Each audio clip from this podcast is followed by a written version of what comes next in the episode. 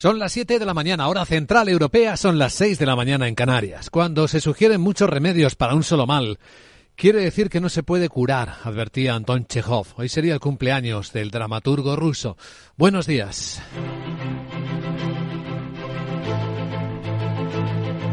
Aquí comienza Capital, la bolsa y la vida. Y hoy se acabó la historia de Evergrande. Un tribunal de Hong Kong acaba de decidir la liquidación de una deuda de la mayor inmobiliaria china que se acerca a los 300 mil millones de dólares. Una de las primeras historias de la semana.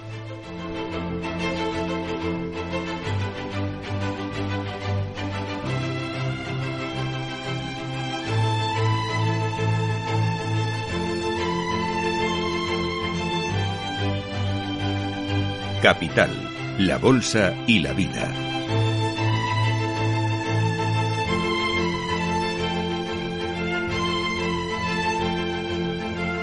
Luis Vicente Muñoz. Y esta decisión de un tribunal de Hong Kong puede tener consecuencias, extender la crisis a otras compañías. De momento, ha evitado la caída de la bolsa de Hong Kong. Se estaba desplomando un 20%. La cotización de la inmobiliaria Evergrande y de sus dos filiales y ya está fuera de cotización, claro.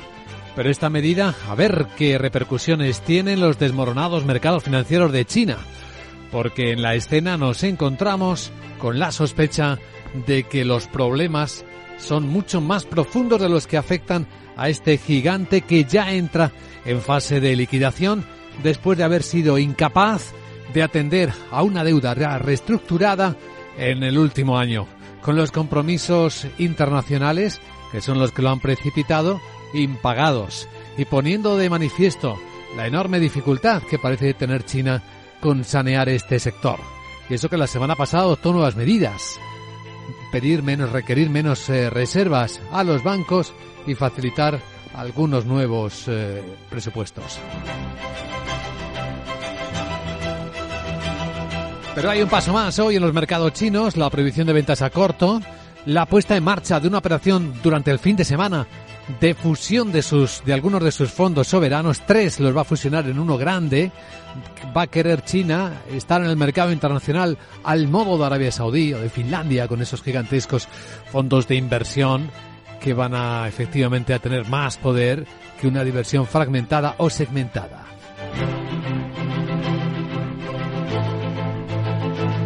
Así que esta escena va a determinar también un poco el tono, la tonalidad con la que despierten los mercados financieros esta semana, cerrando el mes de febrero y el mes de enero y abriendo el mes de febrero. De momento a esta hora en los futuros americanos hay bastante tranquilidad. El SP en los 4.913 puntos, el SP500. Aquí por Europa recortes de dos décimas en el futuro del Eurostox que baja a los 4.646. Enseguida en Capital Asia el detalle de cómo está afectando esto en el resto de los mercados. Pero ya avisamos que la semana no está comenzando mal al margen del impacto que pueda tener esta noticia que adelantamos de China. Porque el tono positivo hasta ahora es la constante de los mercados asiáticos. De hecho, hay uno al que no le afecta ya, que es la bolsa de Tokio, que ha vuelto a cerrar con una nueva subida de 8 décimas, de nuevo por encima del Nikkei de los 36.000 yenes. Y las subidas se ven también en Corea del Sur, se ven también en los mercados de la India.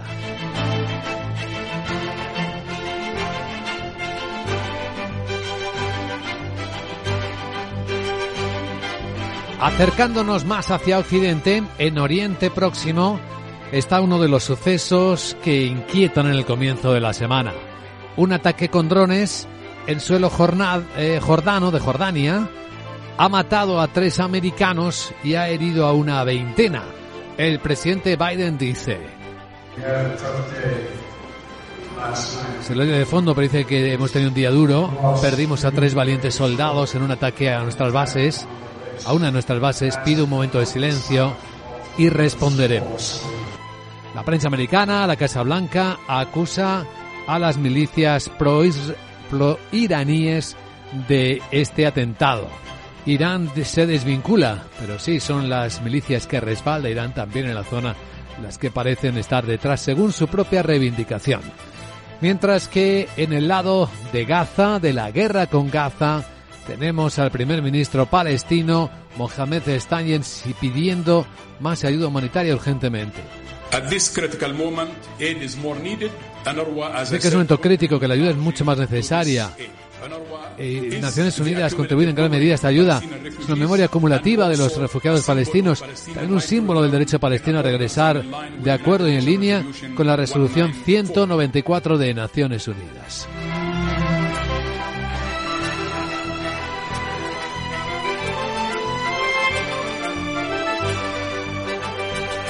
Y en la otra guerra, la de Europa, se nota ya el cansancio, sobre todo económico. El jueves hay Consejo Europeo y algunos países, entre ellos Alemania, muestran síntomas de este cansancio de aportar y aportar y aportar dinero y material militar sin que eso se acabe. La voz del canciller Olaf Scholz. Es kann nicht sein quien dice que no puede ser que Alemania tenga una cuota tan grande. Solo somos una potencia media. Tenemos que seguir contribuyendo, aunque sea un esfuerzo. Pero también debe ser una contribución de todos. De todos los demás, que pueden hacer mucho también. Esa es la tarea. La paz es lo que queremos para los ucranianos y lo que ellos quieren sobre todo para sí mismos.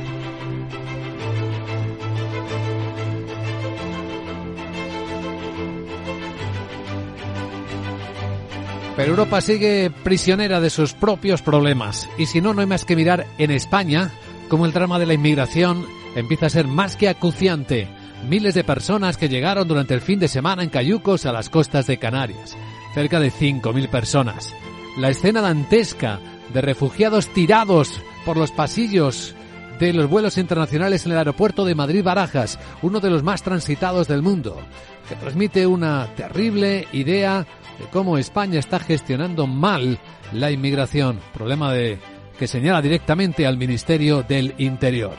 Justo después cuando se marchaban de Madrid muchos participantes, ha habido 250.000 personas en la Feria Internacional de Turismo Fitur que acabó ayer con un gran éxito, como decía su directora María Valcarce.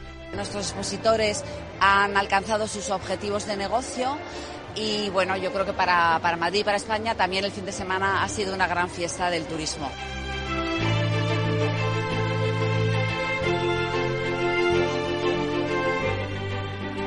Y eso es lo que está pasando ahora mismo, en el presente. Claves que están moviendo, cambiando el mundo y que analizaremos en la gran tertulia de la economía, hoy con José Carlos Gómez Borrero, Fernando Zunzunegui y Manuel Moreu. Pero antes tenemos una invitada muy especial acaba de ser nombrada asesora de la OCDE en tecnología e inteligencia artificial. Silvia Leal estará aquí en directo con nosotros, hablando, compartiendo su visión de los grandes retos, de los grandes desafíos que trae la tecnología a este momento de la humanidad.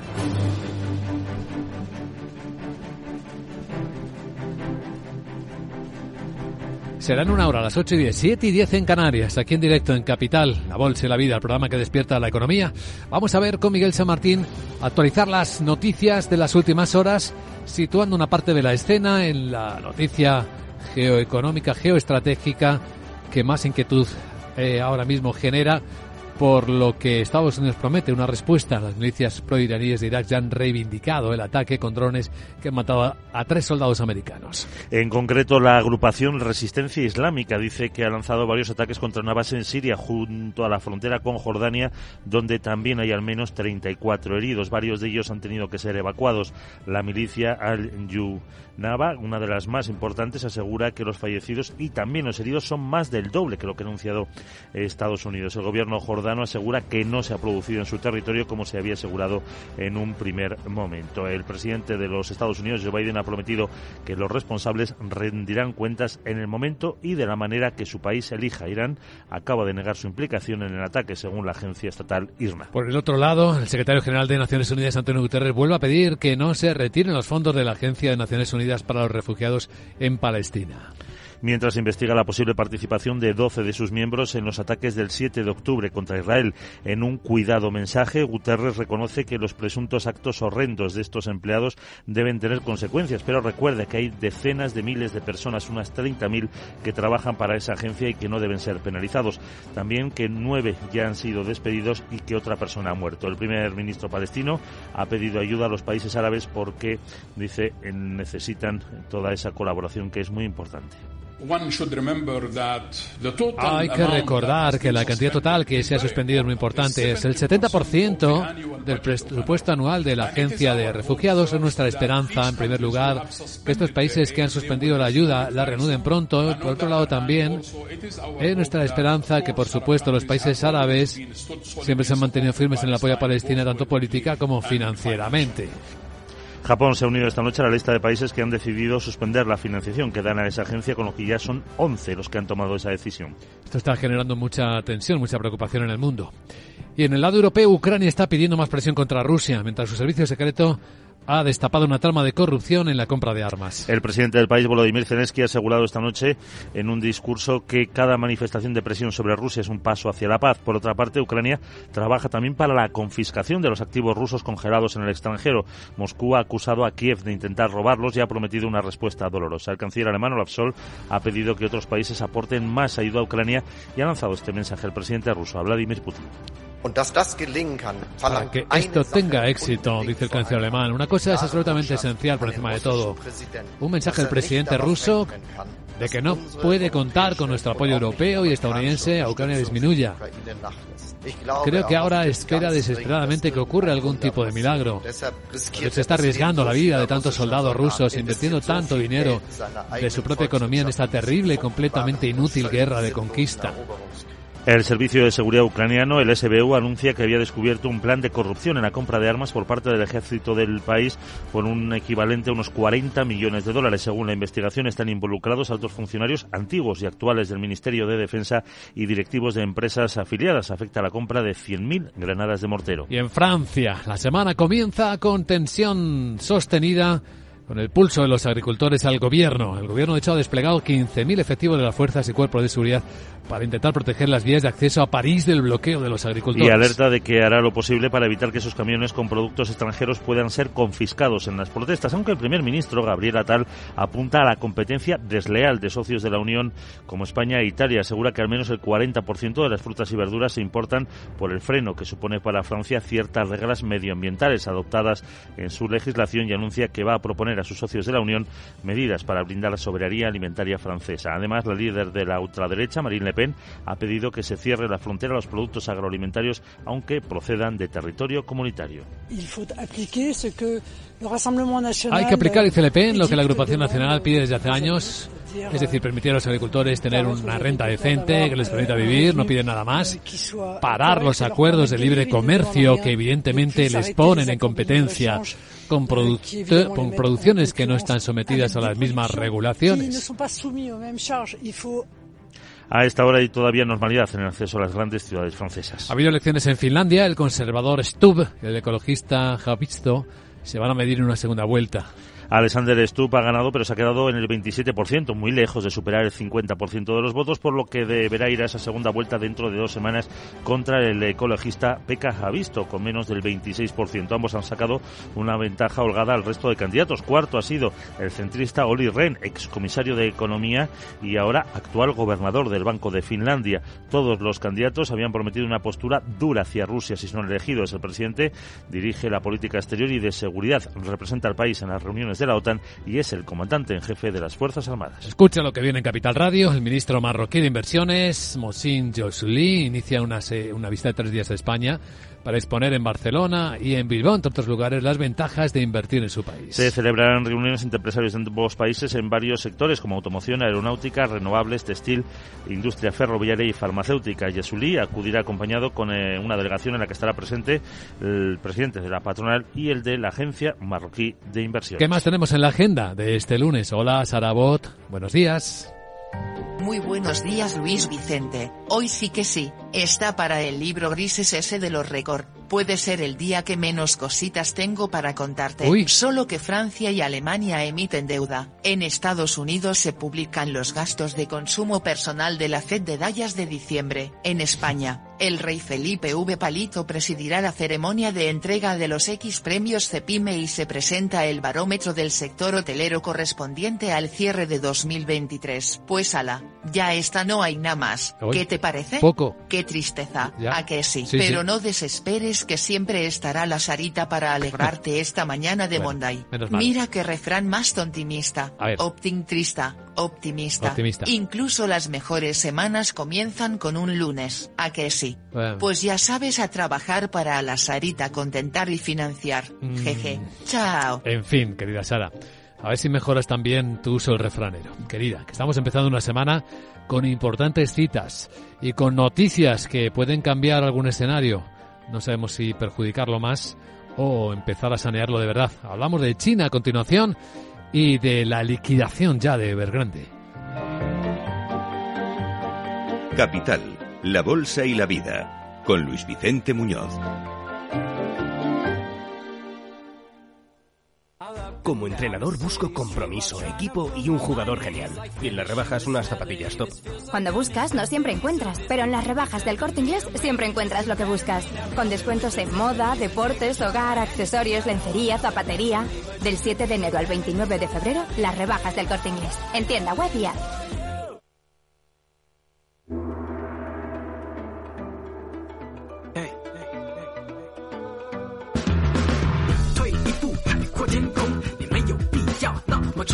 Esto es Capital Asia. Se empieza a terminar ya la historia, el drama de Evergrande, la mayor inmobiliaria de China. Un juzgado de Hong Kong acaba de dictar sentencia. Liquidación. Cerca de 300.000 millones de deuda de este gigante. Sandra Torrecillas, buenos días. Buenos días. Después de siete aplazamientos en los que han transcurrido más de año y medio, la empresa no ha conseguido presentar una propuesta concreta de reestructuración y la justicia de Hong Kong ha dicho basta. La jueza que llevaba el caso ha ordenado la liquidación de la inmobiliaria al fallar a favor de sus acreedores. Según las normas sobre la liquidación en Hong Kong, esos liquidadores provisionales van a tomar ahora el control de la compañía, van a gestionar sus asuntos y eso incluye negociaciones con acreedores sobre reestructuración de la deuda y el control de los activos, los libros y los registros contables.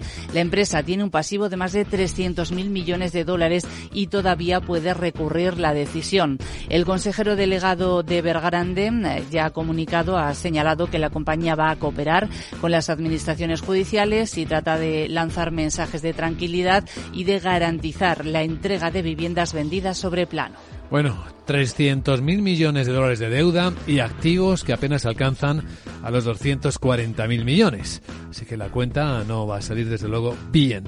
Reacciones en bolsa, las que hemos podido ver. Sí, pues antes de celebrarse la audiencia judicial, las acciones de Evergrande eh, ya estaban bajando más de un 20%, la filial de vehículos eléctricos caía un 18% y después de conocerse el veredicto, los títulos eh, de tanto de Evergrande como de sus filiales han sido suspendidas de negociación. Además, algunos analistas plantean la duda de si una liquidación ordenada por la justicia hongkonesa va a ser reconocida en la China continental, donde el grupo tiene la mayoría de sus activos. Se espera que sea un proceso largo y complicado con posibles interferencias políticas dadas las numerosas autoridades que van a estar aquí involucradas. De hecho, algunos expertos apuntan a que el fallo tendrá poco impacto en las operaciones de la compañía en el corto plazo. Pueden pasar meses o años hasta que el liquidador tome el control de las subsidiarias en China, una jurisdicción diferente a la de Hong Kong. Proceso largo, por lo tanto, delante y en el cortísimo plazo, una vez que se ha sacado de cotización tanto a Evergrande como a sus filiales, claro, le hemos liberado de peso a la bolsa de Hong Kong, que está rebotando ya cerca del 1%, pero no solo por esto, sino por las nuevas medidas que sigue tomando el regulador chino para estabilizar el mercado bursátil. Quieren frenar las ventas en corto al agravarse la caída del mercado y desde este mismo lunes los inversores que compren acciones no podrán prestarlas para venderlas en corto, según han anunciado las bolsas de Shenzhen y la de Shanghai. Las medidas están diseñadas para crear un orden de mercado más justo, eso es lo que dice la Comisión Reguladora de, de Valores de China Y además a partir del 18 de marzo dice que se van a introducir más limitaciones al préstamo de valores. Y por otro lado, China planea fusionar tres de sus mayores gestoras estatales de activos dudosos en un solo con el Fondo Soberano China Investment Corp como parte de un plan para reformar las instituciones, según la agencia oficial de noticias Xinhua. Dice que se harán en el futuro próximo y no ha dado más detalles. Volviendo a la historia anterior, la limitación de ventas a corto sí está teniendo impacto en esas dos bolsas que han empezado a aplicarlo. Y en cierto modo podría explicar por qué los extranjeros sobre todo siguen saliendo del mercado chino. En un mercado que rebota, incluido Hong Kong, Shenzhen está bajando el 1,5%, Shanghai está bajando 6 décimas. Si miramos los datos de la economía de las empresas chinas, tenemos los últimos de la industria. Sí, y ahí vemos cómo los beneficios de las grandes empresas industriales de China han caído un 2,3% en todo 2023. Es el segundo descenso anual consecutivo y se debe sobre todo a la atonía tanto de la demanda interna como de la externa.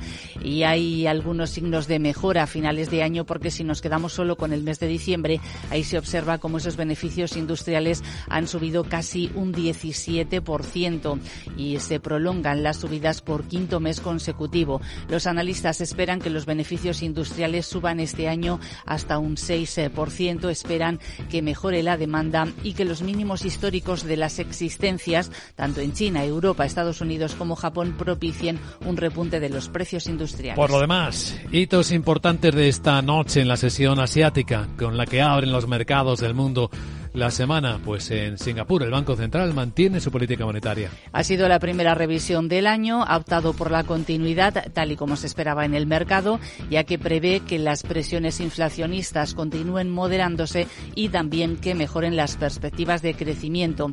Como una economía muy dependiente del comercio, Singapur utiliza un método, un método único de gestión de la política monetaria, ajustando el tipo de cambio de su dólar frente a una cesta de divisas en lugar de los tipos de interés eh, como la mayoría de los demás países. Entre los protagonistas de la noche está de nuevo la taiwanesa TSMC, el gigante mundial de los chips que parece que va a construir una segunda fábrica de chips al sur del Japón. Pues sí, ya está construyendo una planta eh, junto a la japonesa Sony en la ciudad de Kumamoto y la inauguración está prevista para este año 2024. Y hoy un ministro japonés ha adelantado que se va a construir una segunda planta en la misma localidad.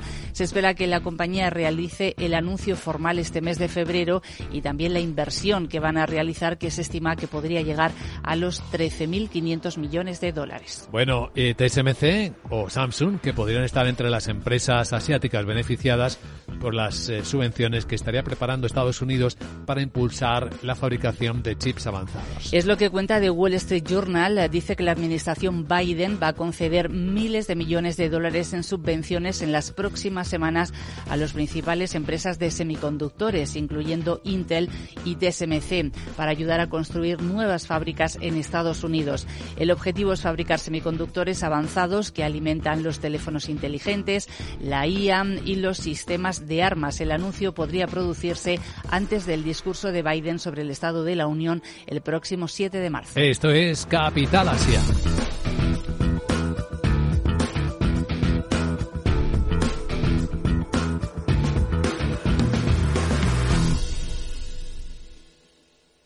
Capital, la Bolsa y la Vida, el programa de radio que despierta la economía, con Luis Vicente Muñoz. ¿Y saben de quién va a ser esta semana? De los bancos, bueno, de sus cuentas, bueno, de sus beneficios probablemente récord tras las subidas reiteradas de tipos de interés. Laura Blanco, buenos días. Buenos días, se esperan beneficios récord de la banca en 2023. Más beneficio que nunca, más ceros que nunca. Los bancos del IBEX 35 publican resultados anuales de 2023 y sí serán récord. Lo dicen todos los analistas, como Jorge del Canto. Va a mostrar un récord de resultados en 2023, un claro récord. Fiesta, qué fantástica, fantástica esta fiesta, qué fantástica, fantástica esta fiesta, esta fiesta con amigos y sin ti. Pues sí, una fiesta, más de 25.000 millones de, euros de beneficios lo que habría ganado la banca del IBEX 35 en 2023, según estimaciones de los analistas, arropada, claro, por la subida de tipos de interés que dispara sus márgenes. Más de 25.000 millones de euros, Luis Vicente, y cerca, ojo, de 26.000 millones de euros de beneficio. Esto descontando ya el impuesto extraordinario que les ha supuesto el pago de más de 1.100 millones de euros. El beneficio más de 25.000 millones supone que la banca va a arrojar una subida superior al 20% en resultados, cercana incluso al 25%. Récord han sido los resultados de Bankinter, 845 millones en el año. De BBV espera un beneficio mañana martes de más de 7.800. De Santander el miércoles más de 10.500. De Sabadell esta semana también más de 1.300 millones. De Caixa el viernes cerca de 5.000 millones de beneficio y de Unicaja más de 300. Más de 25.000 millones de beneficio, pero con tres grandes incertidumbres. A ver, primero, si con el fin de la subida de tipos de interés, de hecho en 2024 se espera que bajen, el beneficio, el margen y la rentabilidad es sostenible. Mar Rives si lo que ha impulsado la recuperación de los bancos en estos últimos año, año y medio es la subida de tipos de interés, si ahora estamos en un techo de tipos en el mejor de los escenarios, pues es probable que veamos pronto el fin de la subida del sector financiero. Por lo tanto, mucha cautela. Cautela, sí, como dice el CEO de Black Bear, pero recordemos que esto quiere decir que cualquier retraso en el movimiento a la baja de Lagar, es decir, que se retrase la bajada de tipos de interés, es bueno para la banca. Gonzalo Lardíez, gestor de Sigma IH Equity Europe, Equity Spain de Ambank un escenario de bajada de tipos eh, que se retrase, pues eh, realmente es algo positivo para los bancos. Segunda incógnita, de manera suave ha empezado la remuneración de los depósitos y además se estrecha el crédito, era uno de los objetivos de subir los tipos de interés y esto tiene que acabar afectando sí o sí al negocio de las entidades. Jorge del Canto se notan ya la presión sobre los márgenes a medida que tienen que empezar a remunerar los depósitos una vez que se sabe que no hay nuevas subidas de tipos de interés y que el crédito se está eh, estrechando, está, no se está concediendo con tanta alegría. Y tres, ¿qué pasa con el impuesto a los bancos? La primera en hablar, Dan Causa, ha pedido que se pelee su rediseño creo que hay que seguir luchando y peleando y pelearlo, peleándolo por porque lo reconsideren y no lo rediseñen, ¿no? aunque suene extravagante, raro y espantoso. Pues sí, se espera un beneficio supercalifragilidoso.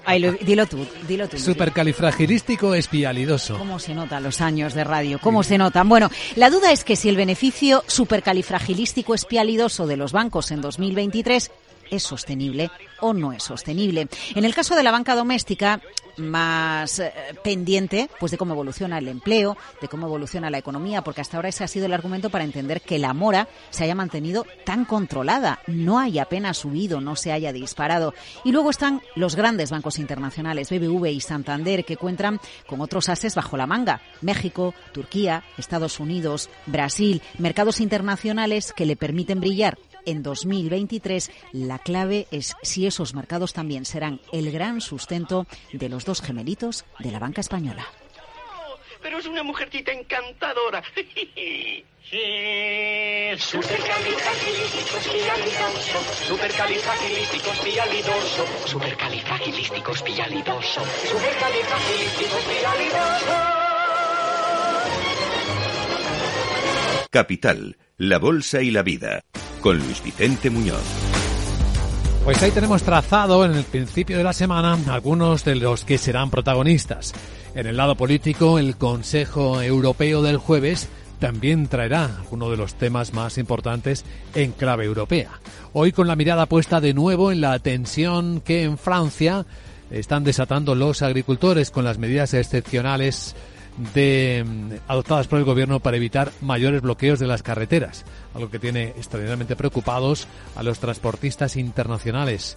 Nos decían aquí la pasada semana los transportistas españoles que tienen que atravesar Francia sí o sí para servir al resto de los países europeos en el mercado único tocado de nuevo por este conflicto.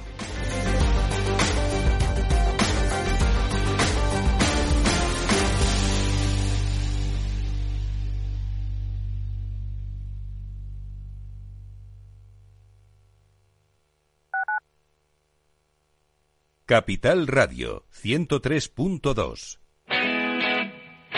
Todos los lunes de 11 a 12 de la mañana en Capital Radio tienes una cita con Rock and Talent. Un programa diferente que combina el talento con las canciones de rock más inspiradoras. De la mano de Paloma Orozco conocerás gente emprendedora, las startups más novedosas y las ideas más originales del mundo de la gestión. Rock and Talent. Los lunes nunca fueron tan sorprendentes.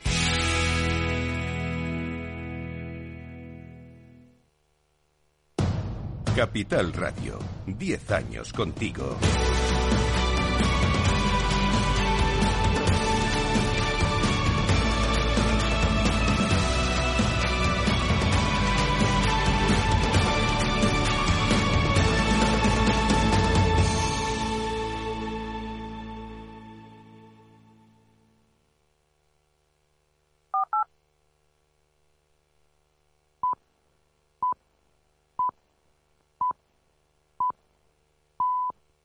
Son las siete y media de la mañana, hora central europea, las seis y media en Canarias. Un perro hambriento solo tiene fe en la carne, decía Anton Chekhov. Hoy sería el cumpleaños del dramaturgo ruso. Buenos días.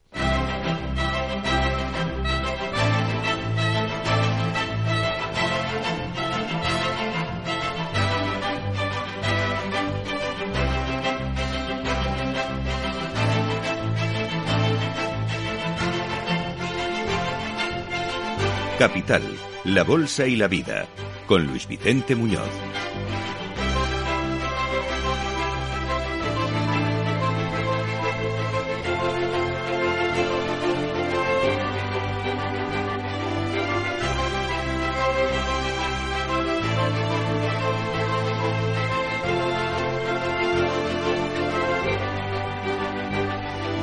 Lunes vigésimo noveno día del mes de enero año 2024.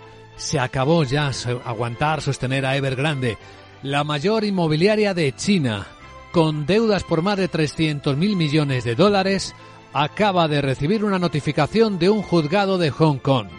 Liquidación es la decisión.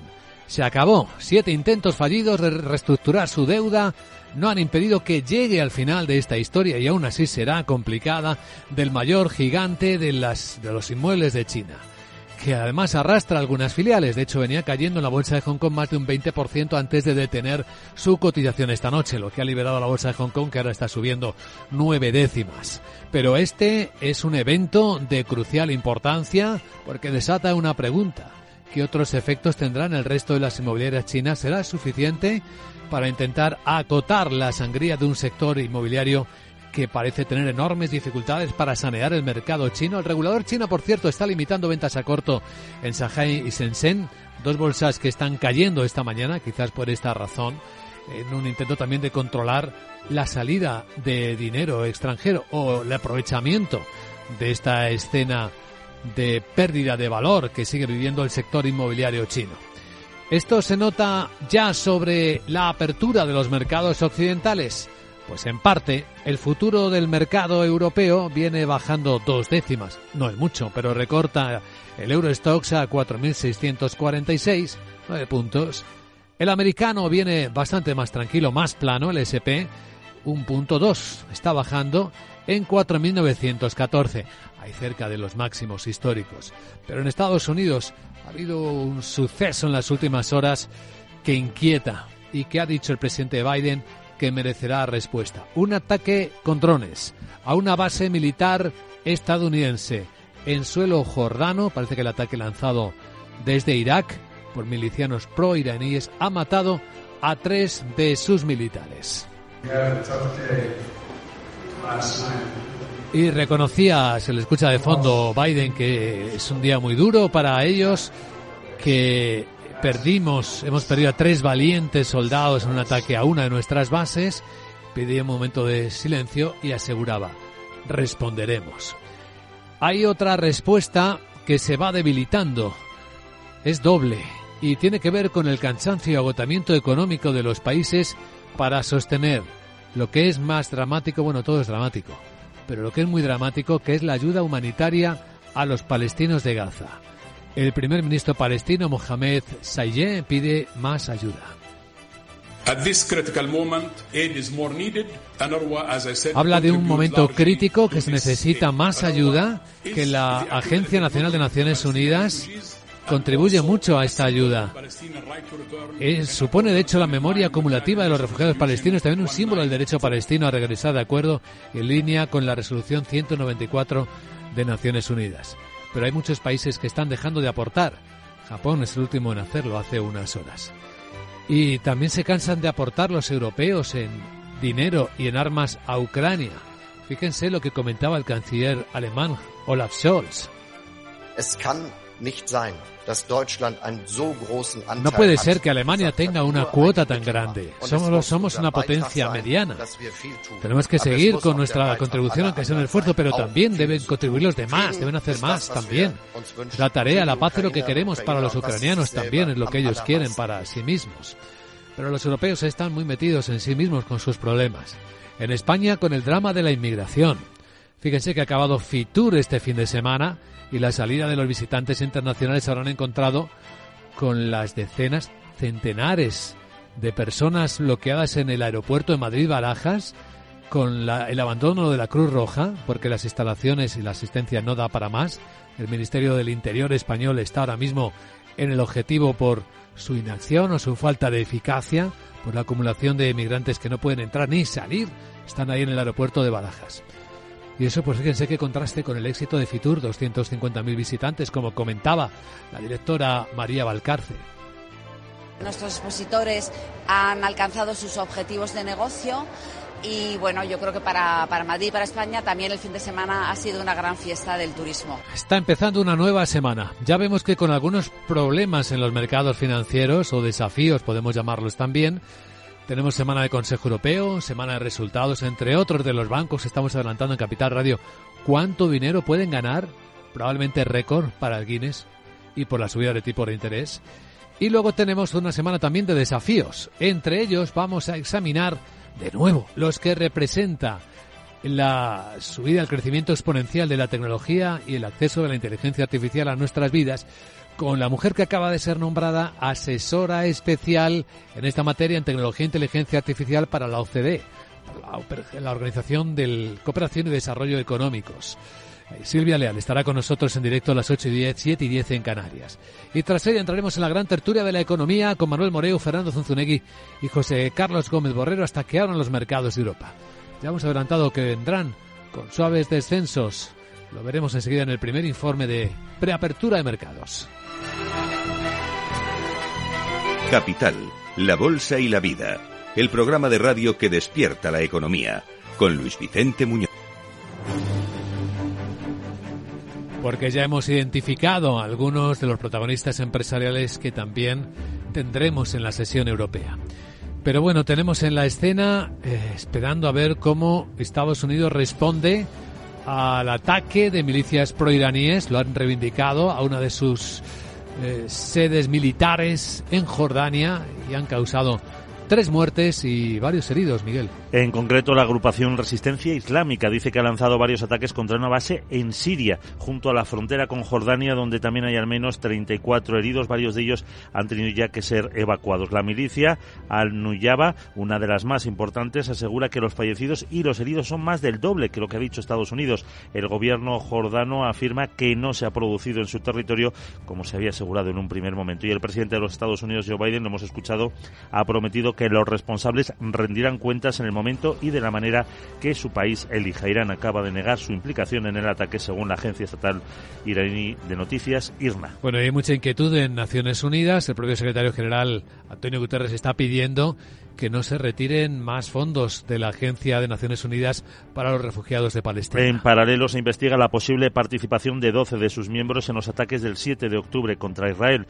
En un cuidado mensaje, Guterres reconoce que los presuntos actos horrendos de estos empleados deben tener consecuencias, pero recuerda que hay decenas de miles de personas que trabajan para esa agencia y que no deben ser penalizados. Asegura que nueve ya han sido despedidos y que otra persona ha muerto. El primer ministro palestino ha pedido colaboración a los países árabes. Hay que recordar, dice, que la cantidad total que se ha suspendido es muy importante. Es el 70% del presupuesto anual de la Agencia de Naciones Unidas para los Refugiados. Es nuestra esperanza, primero, eh, que estos países que han suspendido la ayuda la reanuden y, por otro lado, es esperanza también que los países árabes que siempre han estado firmes en su apoyo a Palestina, tanto política como financieramente, lo mantengan.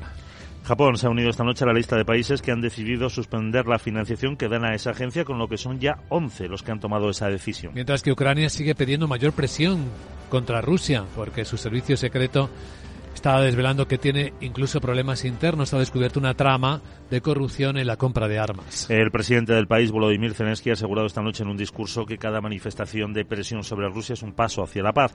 Por otra parte, Ucrania trabaja para la confiscación de los activos rusos congelados en el extranjero.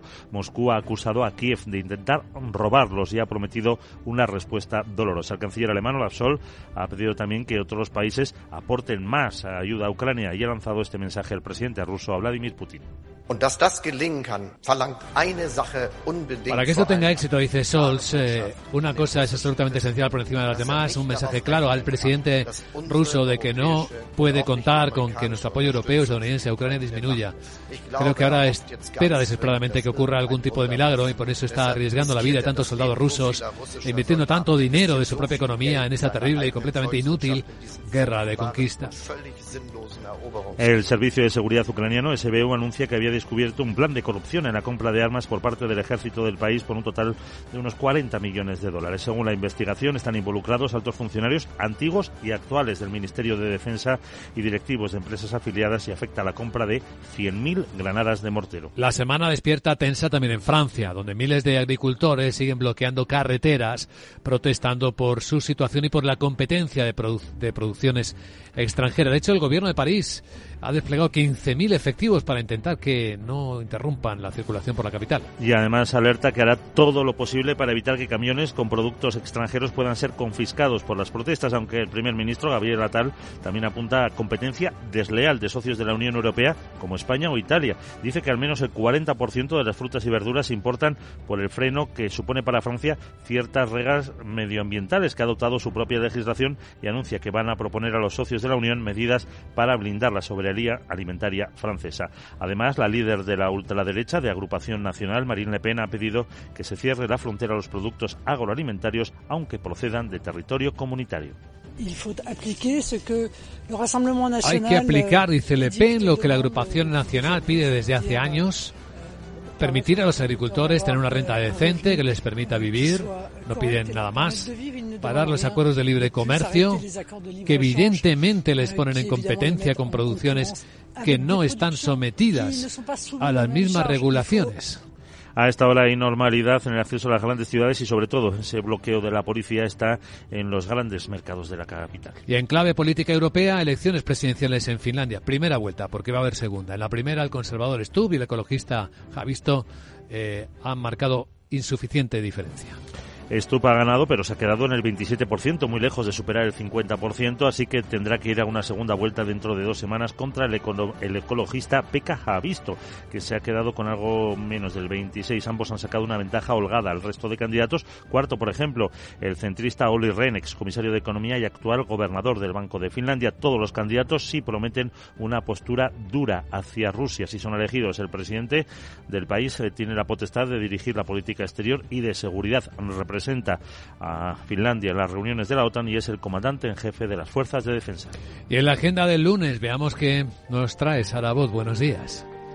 Muy buenos días Luis Vicente. ¿Qué tal? Que sepas que no me ha gustado que te hayas metido con mi capacidad de hacer refranes. Lo siento. Es tan grande que solo es comparable a mi capacidad de pedir. Jeje. Ya. Así que te tendrás que aguantar con alguno más como me piden mis cienes y cienes de oyentes. Vaya. Bueno te cuento hoy que no tenemos nada chuli en la agenda del Monday. Solo que Francia y Alemania emiten deuda. En Estados Unidos se publican los gastos de consumo personal de la Fed de Dallas de diciembre. En. España, el rey Felipe V Palito presidirá la ceremonia de entrega de los X premios Cepime y se presenta el barómetro del sector hotelero correspondiente al cierre de 2023. También publica hoy resultados Philips. Ahora sé que estás esperando mi refrán de despedida. A ver, ¿No? sí. Pues, Pues, para que te metas conmigo te dejo este. Quien habla con refranes, es un saco de verdades. Jeje. A ver qué te parece. Chao. No sé qué decirte.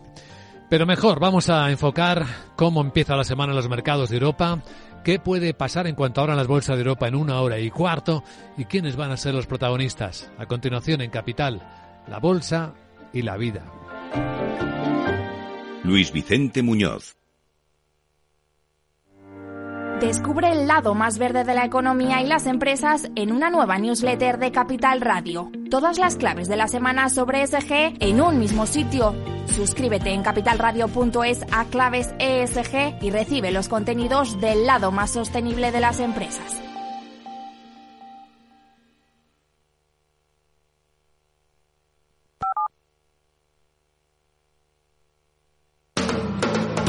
Capital Radio. 10 años contigo.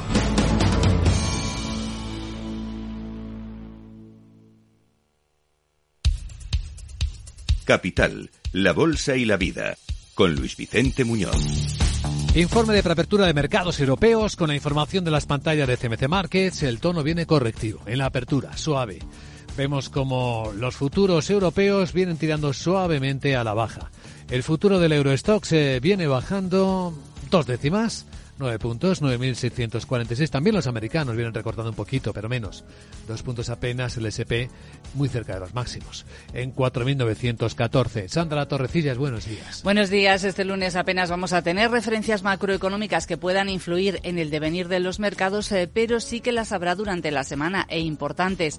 El director de análisis de Banquinte, Ramón Forcada, apunta que el mercado está soportado por los buenos resultados empresariales, sobre todo de las empresas de tecnología y también por la fortaleza de la economía, especialmente la estadounidense, algo que tendrá en cuenta sin duda este miércoles la Reserva Federal cuando celebre su primera reunión del año. Powell, con esta economía americana tan fuerte, yo creo que eh, puede, puede dar eh, un mensaje más conservador con respecto a bajadas de tipos, porque bajar tipos en una economía que funciona muy bien, que se expande y que tiene pleno empleo, pues puede dar pie a algo que, que sería pernicioso, que es eh, realimentar un poquito la inflación y generar problemas que ahora no existen. El jueves se reúne el Banco de Inglaterra y el viernes eh, conoceremos la tasa de paro y la creación de nóminas no agrícolas de enero en Estados Unidos, que podrían deteriorarse, pero de forma muy moderada. Bueno, entre los protagonistas de la semana estarán quienes eh, presenten resultados y, sobre todo, quienes tracen perspectivas. Tenemos eh, los de Ryanair recortando previsión, por cierto. Ryanair ha recortado su previsión de beneficios para su año fiscal que finaliza en marzo, después de que algunas agencias de viajes online dejaran de vender sus vuelos en diciembre, lo que le obligó a recortar las tarifas para llenar plazas. La mayor aerolínea europea por número de viajeros eh, espera un beneficio después de impuestos eh, de entre 1.800 y 1.900 millones de euros, que está por debajo de la previsión que ofreció en noviembre, que en la parte alta superaba los 2.000 millones de euros. Aún así, Ryanair va a superar su anterior récord de beneficio anual después de impuestos de 1.450 millones de euros que obtuvo en 2018. Bueno, resultados de, como decía Sara Bote, Philips y, y su acuerdo con la FDA. Sí, la compañía holandesa de tecnología ha llegado a un acuerdo sobre los términos eh, de, sobre la retirada a gran escala de los ventiladores con la Administración de Alimentos eh, y Medicamentos de Estados Unidos con la FDA. La empresa va a realizar una provisión de 363 millones de euros este cuarto trimestre y calcula un impacto de un 1% en los ingresos totales de 2024. La empresa mantiene previsiones de beneficio y de flujo de caja libre. Bueno, entre los protagonistas de este lunes tendremos también a la cementera Holcim, que va a segregar su negocio en Estados Unidos, lo va a sacar a bolsa. Va a escindir el 100% de sus operaciones norteamericanas y las va a sacar a bolsa en Nueva York. El negocio podría alcanzar una valoración de unos 30.000 millones de dólares. Lo ha anunciado este domingo el gigante de materiales de construcción que también ha nombrado nuevo consejero delegado. El negocio norteamericano pretende aumentar las ventas anuales de los 11.000 millones actuales a 20.000 y generar un beneficio operativo de más de 5.000 millones para el año 2030. Bueno, entre los protagonistas de la semana van a estar los bancos y probablemente se confirmará que alcanzarán beneficios récord de su historia. Laura Blanco, buenos días. Bancos del IBEX 35, buenos días, que publican resultados esta semana tras eh, el anticipo de Bankinter la pasada. Más de 25.000 millones de euros de beneficio, cerca incluso de 26.000 millones aupados por la subida de tipos de interés. La gran duda es si los resultados de la banca son sostenibles a lo largo de 2024. Por eso atenderemos a las ruedas de prensa de los presidentes de los bancos del IBEX 35. Sostenibilidad de los márgenes con crecimientos de entre el 20 y 40% que hemos visto en 2024 2023, factible en 2024. Rentabilidad también será sostenible. Los niveles tan elevados que hemos vuelto a ver en los bancos, todo dependerá, en el caso de los bancos nacionales, de la evolución del mercado laboral y de la economía española para entidades como Sabadell CaixaBank, más expuestas al negocio nacional. En el caso de Santander, por cierto, se espera que gane 10.500 millones de euros en el ejercicio cerrado 2023. Será récord. Eh, la clave para los dos grandes bancos internacionalizados, la evolución del negocio México, Estados Unidos, Brasil y Turquía otros protagonistas tendremos en el mercado europeo, Sandra? Tendremos tenemos ya recomendaciones para Telefónica. Barclays sube su precio objetivo hasta 4,7 euros por acción. A3 Media, también Barclays, le eleva precio objetivo hasta 3,3 euros. Y ojo a las acciones de la compañía tecnológica Ecentis, porque comienzan a negociarse en bolsa después de más de un año suspendidas de cotización por las dudas sobre su viabilidad como consecuencia de su elevada deuda. Pues esto por el lado europeo. A continuación, con la perspectiva de Wall Street.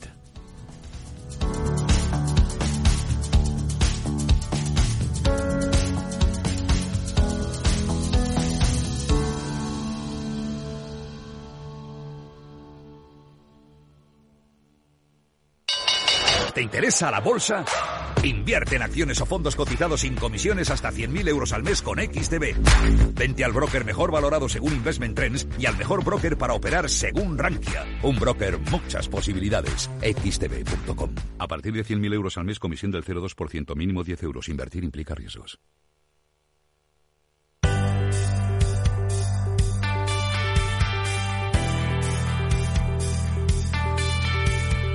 Y bien, con perspectiva americana, ¿cómo estamos, Miguel?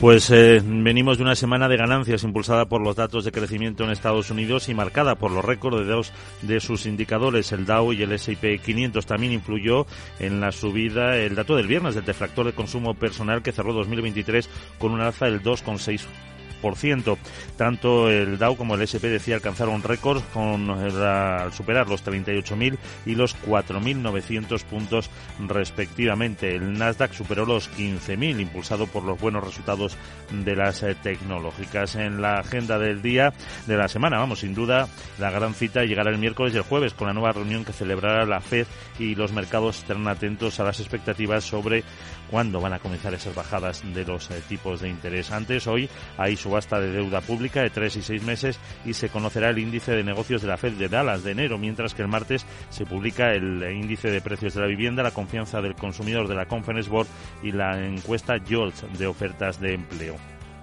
El viernes tendremos en Estados Unidos la tasa de paro de enero, las previsiones de inflación a cinco años de la Universidad de Michigan y el número de plataformas petrolíferas. Ojo, en el ámbito empresarial, semana importante con multitud de resultados. Amazon, Apple, Pfizer, Microsoft, Boeing, Alphabet o Starbucks, entre otros.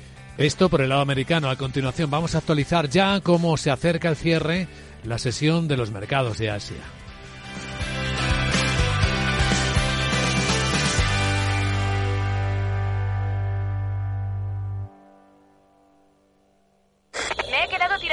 No puedo apoyar el pie. El incendio empezó en el salón. En estos momentos, ¿qué seguro elegirías? Elige Mafre, el mejor servicio 24/7 en acción, con más de 3.000 oficinas, 2.000 gestores telefónicos y 13.000 mediadores a tu disposición. Mafre, la aseguradora de más confianza en España. Capital, la Bolsa y la Vida, con Luis Vicente Muñoz.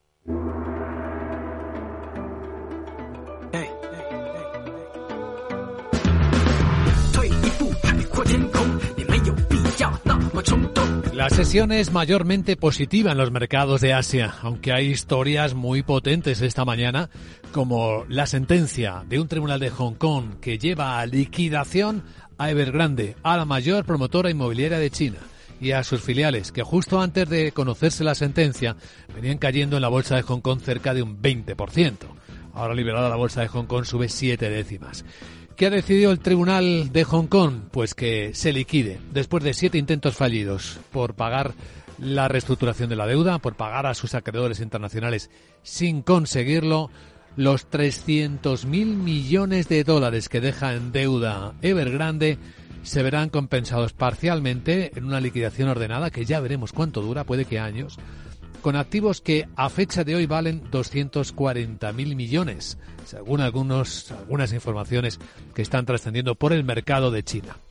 En los otros mercados de China pesa la prohibición, la entrada en vigor de la limitación o la restricción de operaciones a corto. Se nota en la bolsa de Shenzhen, donde cotizan las empresas tecnológicas, que baja el 1,6%. Se nota en Shanghai, que baja 8 décimas. Cuando en el resto de Asia el tono es positivo. Lo vemos en Tokio, que cerró hace casi una hora, con una nueva subida de 8 décimas para el Nikkei. Lo vemos en las bolsas de India, que son las que lideran las subidas en Asia de nuevo en el comienzo de la semana, con subidas cercanas al 1,5% en el índice Nifty 50 de Nueva Delhi. Y tenemos en Corea del Sur subidas también de 9 décimas. Entre las noticias, que en Singapur el Banco Central no toca la política monetaria, la deja donde está y la primera fábrica de chips inteligentes del mundo de IA, TSMC, que confirma que va a fabricar, que va a construir una segunda fábrica de chips al sur del Japón. Ya tiene una en construcción.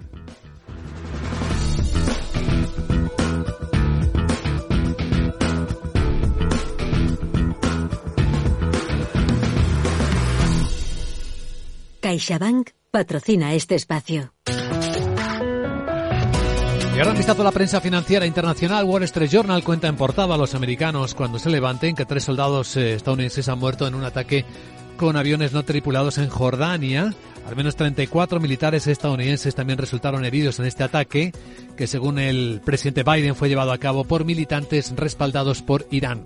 El diario, como todo, se hace eco de cómo la China Evergrande ha recibido la orden de liquidar cuenta que Israel está luchando por destruir todavía sin mucho éxito la red de túneles de Gaza construida por Hamas. Hasta el 80% de esta vasta, eh, vasto laberinto de túneles permanece intacto después de semanas de esfuerzos para destruirlos, según fuentes estadounidenses e israelíes. Cuenta el diario americano que las bonificaciones de los banqueros han vuelto a bajar y que esta vez eh, duele los eh, banqueros de Wall Street esperaban que sus pagos se recuperaran esta temporada a niveles descomunales por la subida de tipo de interés, pero no lo han hecho.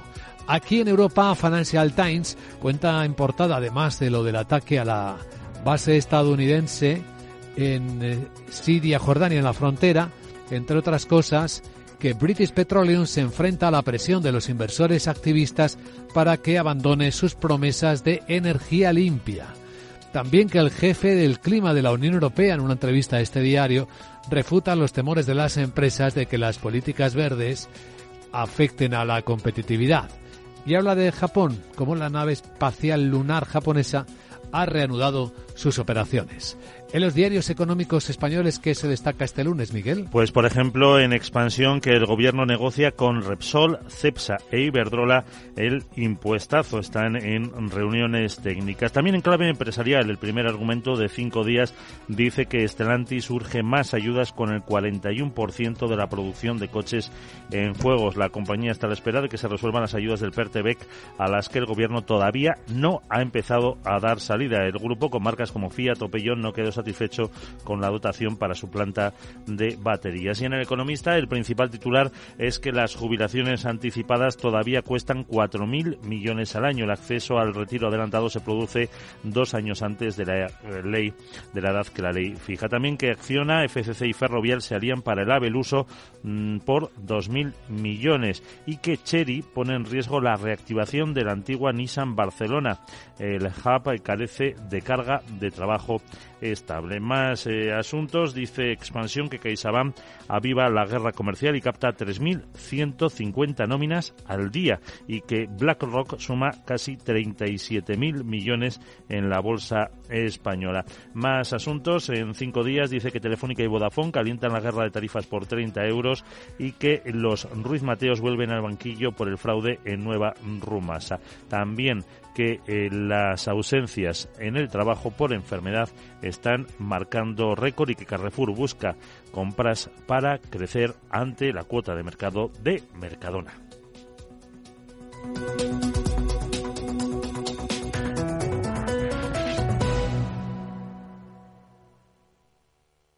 CaixaBank ha patrocinado este espacio. Madrid, 103.2 FM, Capital Radio. No pierdas detalle de todo lo que afecta a tus inversiones y a tu bolsillo. Toda la información en Mercado Abierto con Rocío Arbiza, de 4 a 7 de la tarde en Capital Radio. Descubre el lado más verde de la economía y las empresas en una nueva newsletter de Capital Radio. Todas las claves de la semana sobre ESG en un mismo sitio. Suscríbete en capitalradio.es a claves ESG y recibe los contenidos del lado más sostenible de las empresas. Capital Radio, 10 años acompañándote.